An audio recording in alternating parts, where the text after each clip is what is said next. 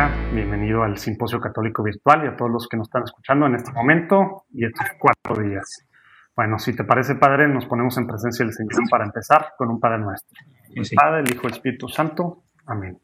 Padre nuestro que estás en el cielo, cielo santificado sea tu nombre. Venga, a nosotros tu reino. Hágase tu voluntad, en la tierra y en el cielo. Danos, nuestro pan de cada día Perdona, nuestras ofensas, como también nosotros perdonamos a los que nos, ofenden. No nos dejes caer en tentación y líbranos del mal. Amén. Amén. Muy bien. Bueno, Padre, pues estoy muy emocionado porque eh, de repente me metí yo mucho en temas de leer sobre desarrollo personal y leer a tantos autores que están de moda y yo también personalmente tuve mi fase de escuchar muchos podcasts, que ahora ya soy más selectivo y escucho muy pocos de, de, algunos de esos porque como que sí me di cuenta que algo les faltaba, ¿no?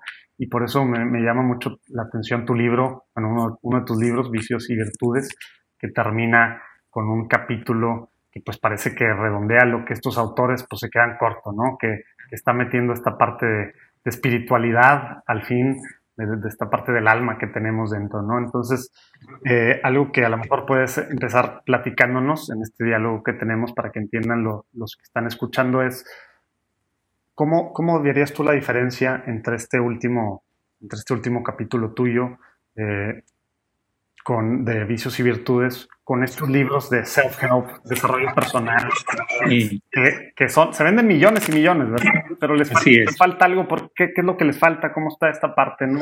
¿Y por qué el padre Alejandro es el adecuado?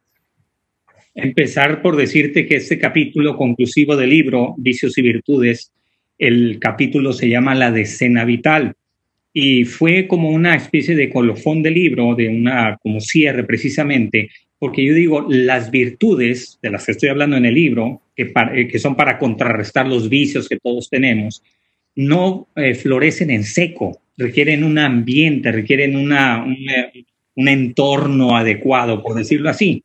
Y ese entorno en nuestra vida se llama vida balanceada, vida equilibrada. Entonces me puse a pensar, a ver, ¿cuáles son como que las actividades básicas o fundamentales que no podemos descuidar de manera habitual para poder tener una vida equilibrada. Y me salieron 10 cosas. Ya después me di cuenta y también como buscando, investigando un poquito más, que hay autores que han escrito libros enteros solo, solo sobre este décimo capítulo, ¿no? Y le llaman las siete claves del éxito, los caminos de la felicidad, las nueve, a cada uno le sale un número diferente, a mí me salieron diez. Bueno, pero se llama la decena vital porque es eh, efectivamente diez actividades que a lo largo de una semana debemos estar realizando para llevar esta vida que a la vez es productiva, es retadora, pero también es distendida, es de recuperación, o sea, incluye todos los aspectos. Ahora, aquí, si tú me permites añadir algo, el plus que yo pongo es que como soy sacerdote, pues he estudiado filosofía, antropología, teología, espiritualidad. Son materias que estos autores no conocen. Entonces, su visión del hombre se reduce mucho a una visión muy pragmática, muy funcional, como si el hombre fuera una máquina que hay que ponerla a trabajar de cierto modo para que funcione bien. No, no, no, es mucho más que eso el ser humano. Y por eso el enfoque que doy en la escena vital incluye un aspecto muy importante que es la espiritualidad como parte esencial de lo que de nuestro quehacer para poder lograr ese equilibrio del que estamos hablando. ¿no? El hombre es un todo y una parte muy importante y esencial es su espiritualidad, de la cual, es, de la cual se nutre y, se inspira para todo lo demás. Oye, y algo que también me di cuenta, esta parte que creo que hiciste mención ahorita, de la antropología, ¿no? O sea, el sentido, tus estudios y todo lo que tú te has metido, como que en algunos el sentido es hacia adentro, ¿no? Es el yo mejorarme para yo elevarme casi, ¿no? Y, sí se nota mucho la diferencia que, el sentido de yo humano, pues no es, no es nada más hacia adentro todo, sino es hacia adentro para servir, para afuera. Y eso se ve en los diferentes capítulos pero es este sentido del, ser humano, ¿no? Que pues, no tiene ni filosofía, ni antropología, ni nada.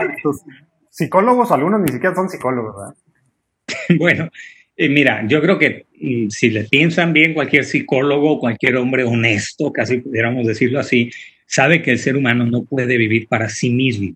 Desde el punto de vista antropológico, como bien dices, lo que nos constituye como seres humanos es que somos personas. Y una buena definición de persona es que es un ser relacional, es un ser de, como diseñado para la relación con otros seres personales.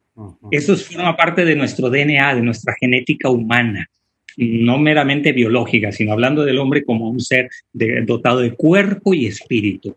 Y además formando una unidad tal que no son dos dimensiones contrapuestas, no somos platónicos en ese sentido. Platón decía que el espíritu está como encarcelado en el cuerpo y cuando te mueres finalmente el espíritu queda libre de esa cárcel y ya por fin está gozando de la libertad. Para la visión nuestra no es así. El ser humano es una unidad de espíritu y cuerpo y este espíritu se manifiesta a través del cuerpo. Por eso también no hay que despreciar el cuerpo, es nuestro vehículo de expresión. Nuestra espiritualidad se expresa a través de nuestro rostro, de nuestra mirada, de nuestros gestos que son físicos, de nuestras palabras que son sonidos, que son es física, pero todo eso es lo que es la expresión del espíritu. Entonces, como bien dices, es una, eh, una visión antropológica sana, diríamos, eh, o no, quiero llamar correcta en ese sentido, como si hay otra, eh, otras visiones incorrectas, pero sí hay visiones distorsionadas, sí hay visiones que consideran al hombre como un ente simplemente, por ejemplo, como es el existencialismo del siglo XX, un existencialismo ateo, por cierto, que dice que el ser humano no tiene una consistencia, es un haz de experiencias, es como nada más un flujo de experiencias inconexas que no forman una historia, que no tienen una trama y muchísimo menos tiene, tiene un sentido. Para nosotros todo tiene sentido, ¿no? Todo se inscribe dentro de una trama que es tu vida y que tiene un origen y un fin y tiene un sentido en medio. Exacto. Por eso me encantó y yo creo que en esto pudiéramos hablar horas, pero vamos a darle 168 horas tenemos, padre a la semana. A ver, ¿cómo? pues muy fácil. ¿cómo? Multiplicas 24 por 7 y te salen 168 horas, que fue una primera pregunta que yo me hice, ¿no? ¿Por qué, ¿Por qué para mí es importante poner las horas en concreto? ¿Y por qué agarrar una semana como rango de medición? Porque un día es demasiado corto y en un día pueden suceder muchas cosas que te rompen el balance del día. Y además hay cosas, hay actividades de estas 10 que no vas a hacerlas todos los días, basta que las hagas una vez a la semana por lo menos. Tampoco tomé un mes porque es demasiado largo. Ahí ya te pierdes. Es tanto lo que sucede en un mes que ya perdiste como que la orientación. La semana, en cambio, tiene una cadencia de días, ¿no? Como que se va repitiendo de lunes a domingo, de domingo a lunes, como quieras tomar, de domingo a domingo, o de lunes a lunes, vas, vas, se va repitiendo una cadencia, ¿no? Y esa cadencia, ese ritmo que tiene la semana, ayuda mucho a decir, hoy toca esto, hoy toca esto, mañana toca lo otro, etcétera, etcétera. Entonces como que nos ubicamos más fácilmente. Ahora bien, la semana, como bien dices, tiene 168 horas. Yo le digo a la gente, este es como tu cheque. Es un cheque que Dios te da el lunes a primera hora de la mañana y te dice aquí tiene 168 horas. Tú sabrás en qué las gastas. y, y, y, créeme, las vas a gastar. Nada más la pregunta ese es, el punto, porque quieras o no, se van a ir, ¿verdad? Se van a ir, las 168 horas se van a ir. No las puedes conservar, se van a ir. El punto es en qué las vas a invertir. Ándale.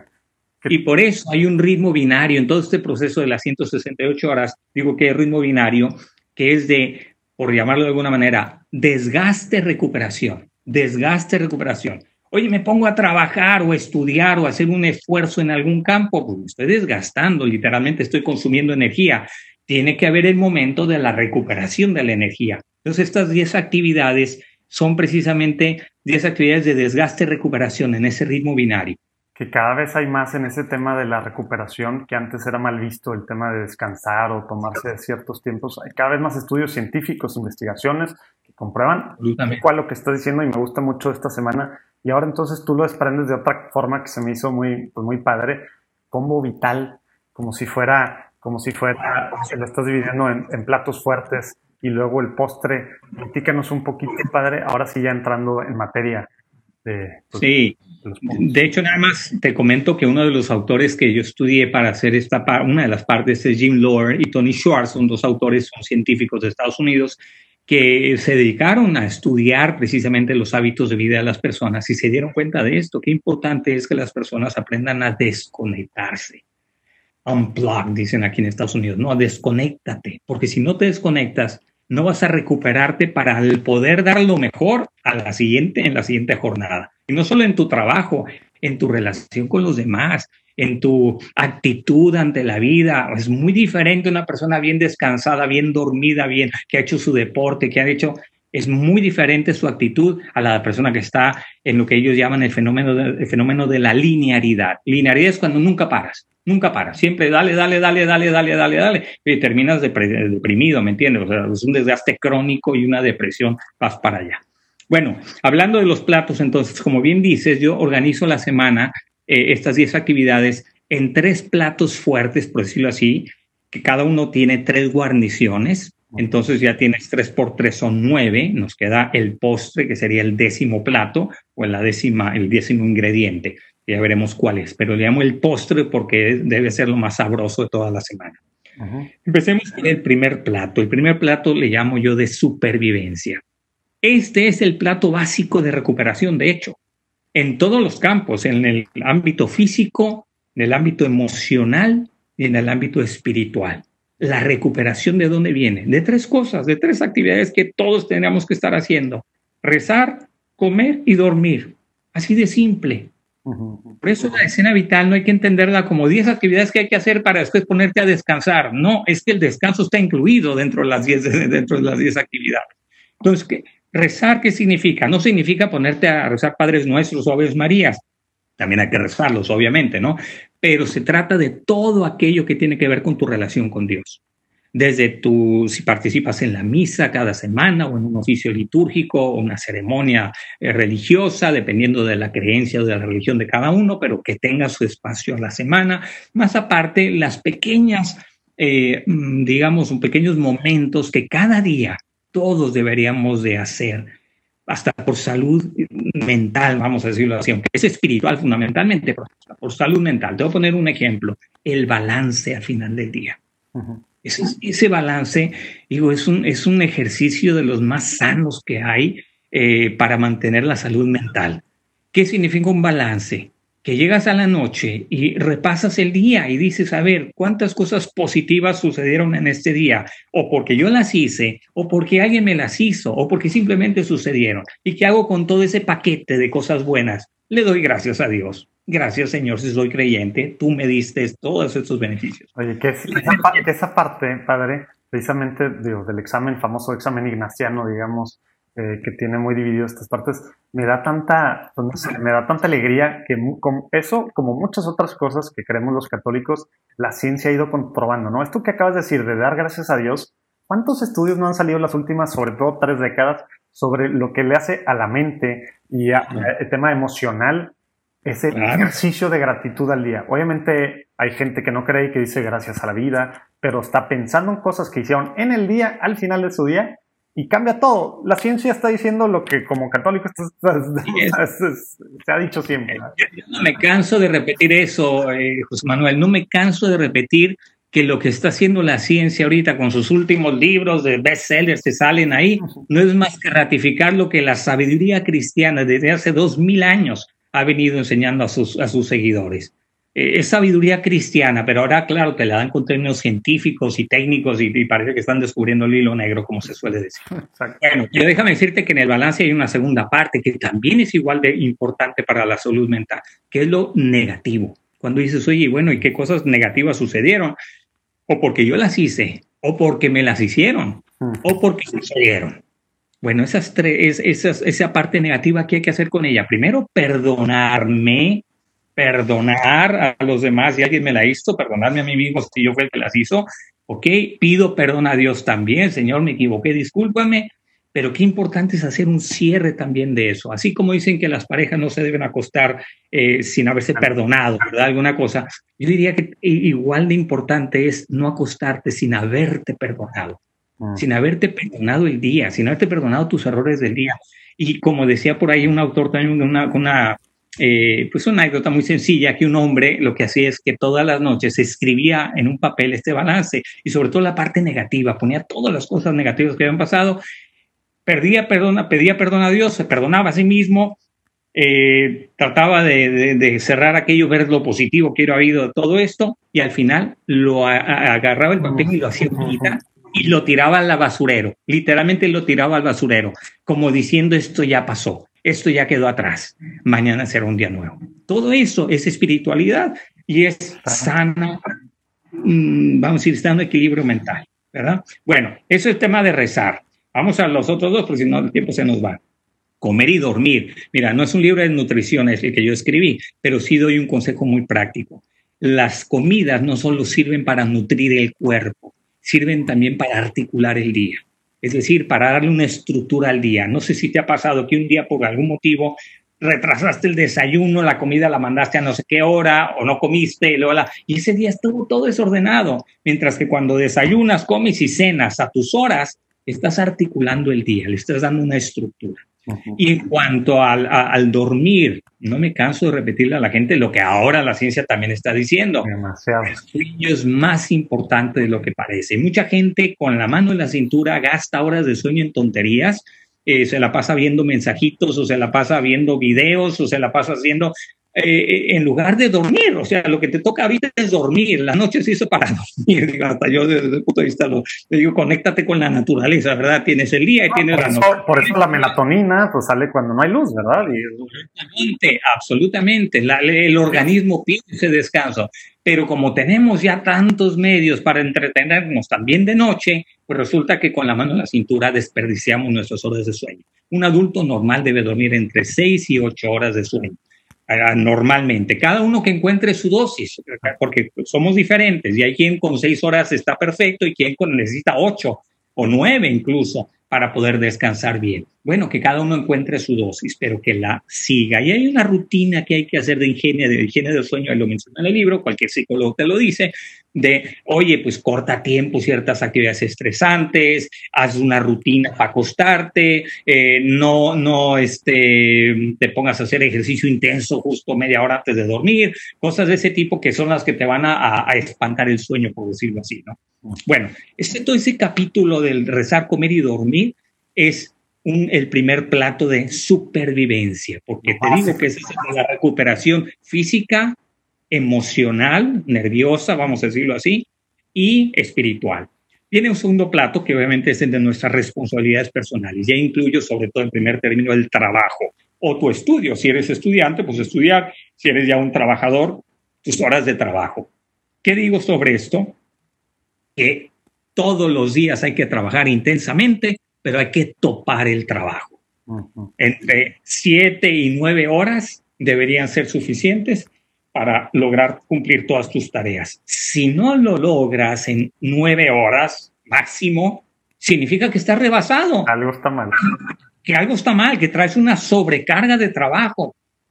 ¿Y cuál es el otro problema? Que mucha gente cree que por trabajar 12 horas o 14 horas se está trabajando más. Se están engañando. Si se ponen a analizar bien su día, se van a dar cuenta de que tienen muchas pausas, muchos espacios muertos, o más bien muchos como trabajos a medias, no a medio gas, como decimos, a medio ritmo.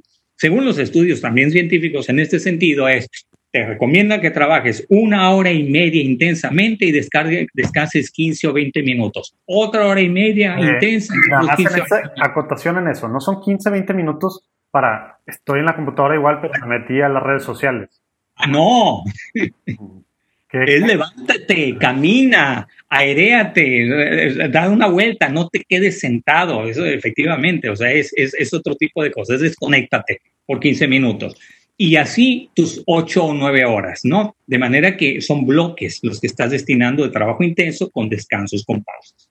Bueno, eso en cuanto al trabajo, no quiero decir más. El gran peligro, como te decía yo, es la linearidad, cuando uno se pone a trabajar indefinidamente, y no hay, nunca termina y entonces pues la sensación psicológica es de un estrés acumulativo, de un desgaste acumulativo que llega a poder causar una depresión. Y aparte es falso que más trabajo igual a productividad, está comprobado también mucho científicos. Es justo, es lo que Jim Lloyd Schwartz dice, no, no, te desconectas o tu productividad se da pique, así de sencillo.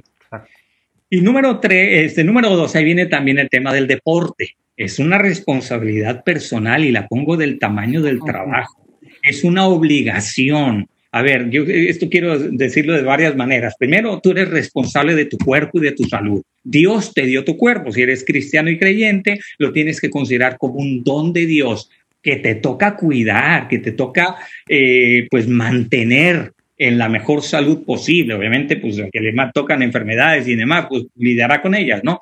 Pero es una responsabilidad, incluso de cara a Dios, mantener sano mi cuerpo. Entonces, no es un tema de vanidad, no es un tema de nada más de disfrutar el deporte, no, no, es un tema de responsabilidad por mi propia salud. Además, de cara a mi familia y de cara a la sociedad. Yo siendo sano le cuesto menos a mi familia, le cuesto menos a la sociedad hasta desde ese punto de vista. O sea, cuídate para que seas un menos carga para el, para, para, la, para el grupo que te está atendiendo, ¿no?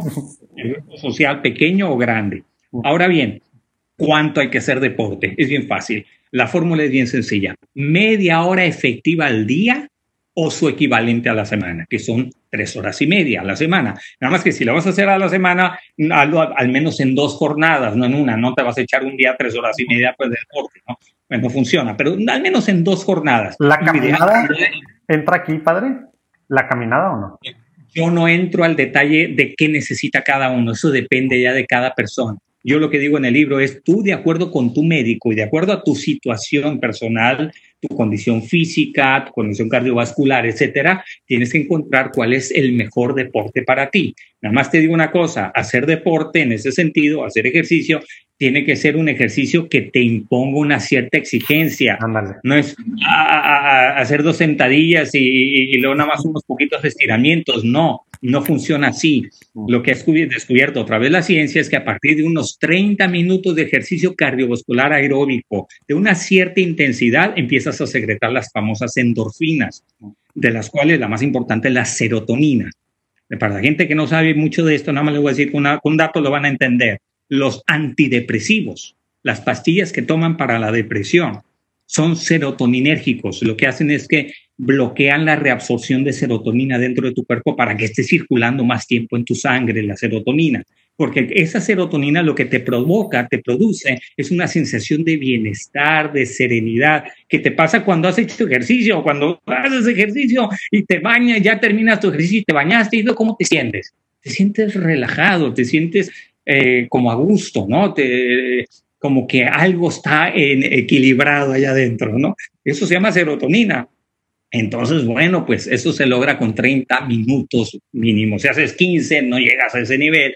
Y bueno, con eso, te, con eso ya lo digo todo, ¿no? Además de, todas las variables eh, eh, corporales que se benefician con el ejercicio. Y leer. Bueno, el tercer campo ahí es la lectura. También es muy interesante eso que lo metieras y más en países como el nuestro, México, pero los que nos escuchan en Latinoamérica, obviamente hay países que están mucho más adelantados y España en libros por año, pero la cultura que tenemos, poner a, leer, a la lectura en este nivel, se me hizo muy osado de tu parte, padre. no, pues es que es otra, es igual de esencial, casi diría, nutrir eh, la mente, nutrir el espíritu con buenas ideas, con buenos contenidos. Por eso también cuando hablo de leer no me estoy refiriendo a agarrar una revista de esas de, de la o de quién sabe qué cosa. Eso no es lectura en este campo. Lectura, por lectura entiendo, o un libro que te enriquece en tu propio campo profesional, por ejemplo, si yo soy médico, pues tengo que estar leyendo artículos de medicina que me mantienen al día pero no solo puedo o debo leer sobre mi, materia, sobre mi tema. Luego hay un segundo gran apartado que es temas de crecimiento personal y espiritual. Y ahí metes desde libros de espiritualidad, libros de lectura espiritual, libros de formación personal, libros de superación personal como este de vicios y virtudes, todo ese gran capítulo. Hay muchísimo que leer y muy interesante sobre cómo mantener yo o cómo ir, eh, por decirlo así, creciendo humana, personalmente hablando. Oye, y ahora no hay barras, ¿verdad? Ahora no hay barras, porque a lo mejor antes puedes decir, es que yo no leo. Ahora todo mundo leemos, ¿verdad? Porque todo mundo estamos en la cosita esta, ¿verdad? Pero leyendo mensajes sociales, miles de palabras al día. Sí. ¿Y sabes cuál es el tercer campo de lectura? El de cultura general que yo por cultura general entiendo leer buenas novelas. Hay novelas, hay autores y novelas clásicas que, que ojalá la humanidad no las pierda nunca. Si no has leído Los Miserables de Víctor Hugo, o sea, es que eh, te has perdido uno de los mejores libros que se han escrito en la historia. A lo mejor viste la obra de teatro, viste la película, no se compara con el libro. Lee Los Miserables de Víctor Hugo. Te estoy dando un ejemplo de una etcétera, etcétera personalmente la he leído dos veces, esta novela Los Miserables. Es, ¿por, qué, ¿Por qué digo que eh, eh, entra en este campo de cultura general? Que a la vez que te entretiene la novela, porque son novelas, entonces te tienen así como en, en, suspenso, ¿no? Y qué va a pasar, etcétera, te van dejando un sustrato de sabiduría humana. Porque en aquella época la psicología experimental no se había desarrollado. Los psicólogos eran los escritores, eran los que te hablaban de cómo, cómo la mente humana iba lidiando con los problemas de la vida, cómo iba afrontando las situaciones, cómo iba reaccionando la persona ante determinados hechos, y eso te lo reflejaban en los personajes. Esa es la psicología que hoy la lees en una novela y te deja un sustrato, no digo de cultura, de sabiduría que es diferente. Y aparte comprobadísimo también, últimos estudios de los últimos años, o sea, varios estudios han precisamente dicho la importancia que tienen para nuestra mente y nuestro tema emocional el género de ficción. El sí, definitivamente. No solo leer no ficción me ayuda mucho, sí, pero te da demasiado la ficción, ¿verdad? Demasiado, cosas que no te da el no ficción, ¿verdad? Sí, quiero pensar que hay autores contemporáneos muy buenos que puedan llegarle a estos que son los clásicos, ¿verdad? Pero hablarte de, un Víctor Hugo, de un Dostoyevsky, de un Tolstoy, de, los grandes escritores de quizás del siglo XIX, del siglo XVIII, y no digamos los clásicos griegos, Eurípides, Homero, la, que no ha leído la Ilíada, la Odisea, se ha perdido de unas historias buenísimas, contadas por un hombre que estuvo, que vivió tres siglos antes de Cristo. Pero bueno, eh, habla, habla de una, con una sabiduría del ser humano que te empiezas a, que conoces. Por eso te digo que no es un tema solo de erudición, no es para ser cultos, es para ser sabios, que es diferente, que es para tener sabiduría de vida, que al final del día es lo que te ayuda a relacionarte mejor con los demás. ¿verdad? Bueno, ese es el segundo eh, plato. Vamos al tercer plato que yo le he llamado los demás. ¿Quiénes son los demás? Los demás empezamos por el círculo más estrecho que es tu familia. Tienes que dedicarle tiempo a tu familia. Mira, ahorita que estamos todos encerrados en este tema de la cuarentena. Algunas personas pudieran decir, ah, por fin estoy ahora sí dedicándole tiempo a la familia. No necesariamente, a lo mejor estás viviendo bajo el mismo techo por 24 horas del día, pero cada uno está en su cuarto haciendo sus cosas y realmente no hay convivencia. Cuando yo hablo del tiempo para la familia, quiere decir que estás 100% para la familia. Olvídate del celular, olvídate de tus otros gadgets, otras distracciones, concéntrate en tu familia. Oye, ¿qué es nada más a la hora de la comida y de la cena? No importa, pero que tengan esos momentos de calidad, como dicen, tiempo de calidad, de, convivencia, son fundamentales. Es parte de esa, de esa pues, ¿cómo decirlo? También de esa relacionalidad propia del ser humano, pues empezaron por su círculo más estrecho, más íntimo, que es la propia familia. No digamos en términos, solo en términos de comunicación, también de afecto, de cariño, de abrazarse, de, o sea, hay tanto que, que, se, que se gana ahí en la familia. también comprobado por todos lados, a nivel emocional, a nivel hormonal, a nivel de todos lados, lo que se segregamos, ¿verdad? Al estar abrazando a nuestra familia, estar contentos, etcétera, etcétera. A ver, padre, se pues, está yendo el tiempo. Obviamente sabemos que es un reto mayor ahorita porque la convivencia es tan estrecha, o sea, estamos tan que es muy fácil que también surjan tensiones, conflictos, pues sí, es normal y eso no nos tiene que asustar, pero también para eso es la convivencia familiar, para saber pedir perdón y reconciliarse, para poder reparar, restaurar, volver a suturar las heridas que se han producido ahí, ¿verdad? Me gusta. Bueno, Amigos. Tema de la familia. Luego vienen los amigos, que es la vida social. A ver, eh, yo también digo que esto es parte de, de, de, un sano equilibrio, saber tener un buen grupo de amigos o de amigas con los cuales convivimos también, no tan, tan intensamente como con la familia, pero con los cuales mantenemos una relación habitual, por lo menos una vez a la semana. Y digo que tienes que tener un grupo de amigos con los cuales una vez a la semana te reúnes. Cuando se podía, digo que ahorita no se puede, íbamos, ese grupo de amigos a lo mejor se reunía en la casa de uno de ellos, o iban a comer a un restaurante, o a cenar, o ya ves las señoras que se hacen sus, sus desayunos, que yo les llamo desayunos terapéuticos, donde llegan 10 señoras, todas hablan al mismo tiempo, resuelven todos sus problemas y los de las vecinas también. Entonces, eh, bueno, esos grupos son muy sanos también desde el punto de vista emocional, de distensión. Ahí es como un momento de distensión, momento para relajar tensiones, para sacar estreses y demás. Bueno, entonces el tema de los amigos. Ahorita que no se puede hacer físicamente, oye, pues mantienes el contacto por medio de grupos, de chats y eso. Nada más yo les sugiero que a esos grupos que traten de mantener un nivel sano, que no degenere, porque al rato esos grupos a veces empiezan a, a comunicarse cada tontera y cada cosa que mm. pues no se ayudan en realidad, ¿no? Entonces tienen que cuidar también un cierto nivel, mantener como una especie de código eh, que ellos mismos pongan, dice, a ver, tenemos un código de conducta dentro de este grupo, vamos a evitar esto y esto y esto, lo vamos a evitar como sistema. Eh, compartir chistes, compartir anécdotas, compartir este, memes buenos, interesantes, pues sí, se vale, compartir obscenidades, vulgaridades y cosas así, pues eso es lo que dije, ojalá lo puedan eh, evitar, ¿no? Bueno, pasamos al tercer ámbito que no deja de ser también muy importante, la comunidad. Pues, la familia, los amigos, la comunidad. ¿Qué significa la comunidad? Tú tienes que hacer algo por los demás. Tu tiempo no es solo para ti o solo para tu familia tu trabajo, todo lo que hemos dicho. Una parte de tu tiempo eh, eh, como que está bajo una hipoteca social como una especie de yo le debo a la sociedad también algo de mi vida, algo de mi tiempo. He recibido y recibo tanto de la sociedad que yo le tengo que devolver algo de mí. Yo hablo aquí no de dinero, hablo de tiempo. Entonces, dedícale tiempo, métete de voluntario, hace una eh, visita a un asilo, lleva a tu familia de misiones, haz algo por los demás, pero en términos de tiempo ahorita yo vivo en Estados Unidos actualmente y aquí la verdad es que está tan organizado todo ese tema del voluntariado. es, raro la persona que no participa en alguna de esas asociaciones de voluntarios, o sea, hay por todos lados y casi no hay eh, situación que, que, no esté atendida de alguna manera por alguna fundación, sociedad, asociación de voluntarios, etcétera, ¿no? Bueno, es una cuestión cultural, como bien dices tú. Y finalmente ya llegamos al postre. ¿El postre qué es? Bueno, llevamos nueve actividades que yo ya hice la cuenta, dedicándole un tiempo aproximado a cada una de estas nueve cosas y sumándolos, te salen unas 163 horas. Sumando, nos dejan todavía cinco horas de, de, gratis. Cinco horas a la semana para el postre. ¿Qué es el postre? El postre es tu hobby.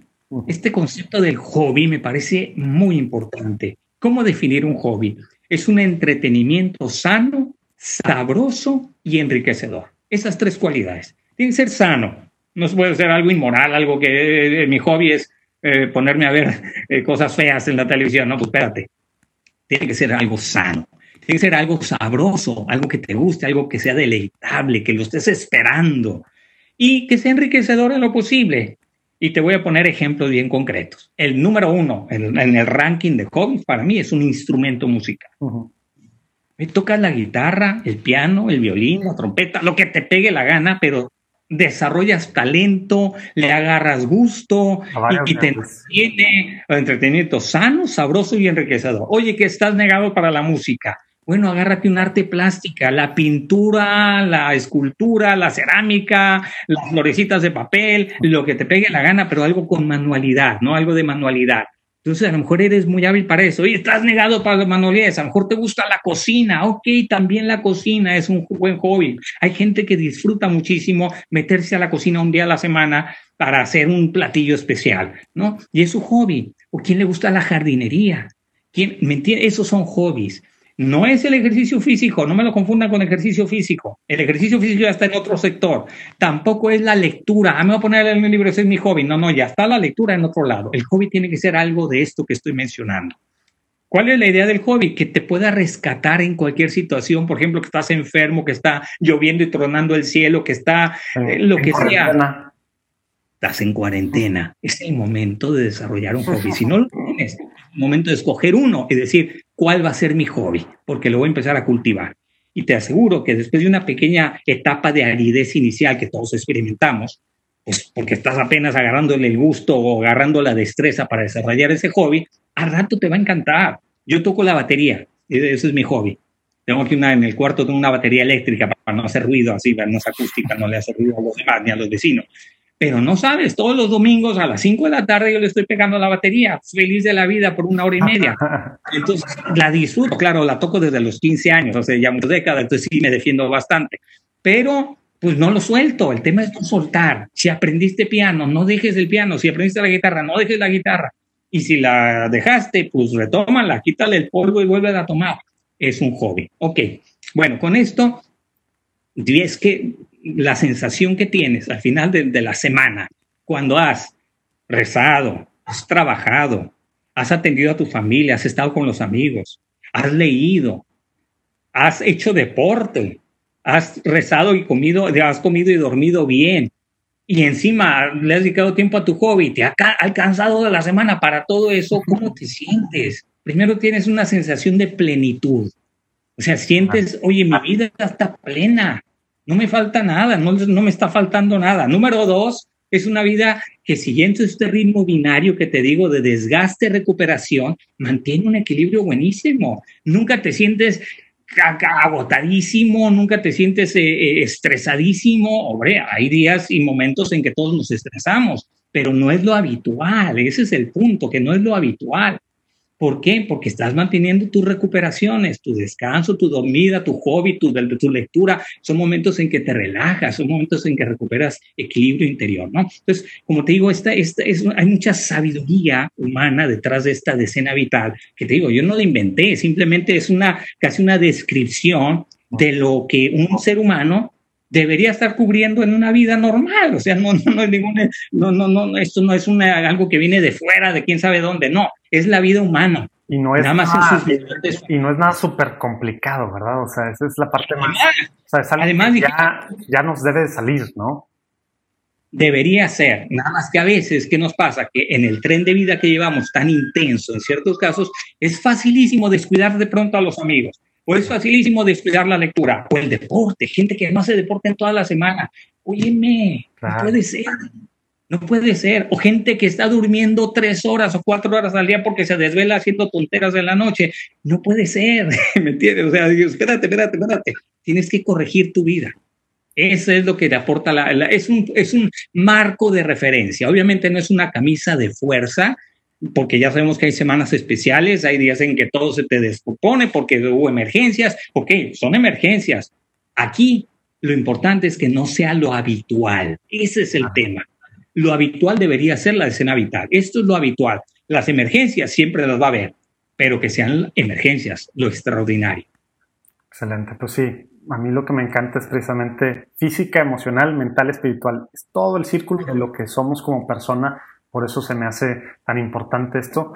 Ojalá que podamos ver el desglose ahí abajo eh, de, pues de cada una de estas eh, actividades, digamos, o de los platos fuertes y el postre de la escena vital. Muchas gracias por acompañarnos en el simposio católico virtual, padre. Y, Encantado. nos pasamos un poco, pero creo que, que vale la pena mucho todo lo que platicamos aquí. De todos en vicios y virtudes pueden entrar muchísimo más a detalles. Viene aparte un desglose por horas, viene muchos más detalles y ejemplos de lo que se puede hacer. Déjame enseñarles a quienes nos están viendo, esta es la carátula del libro, la portada del libro. En todos lados se puede comprar, ¿verdad?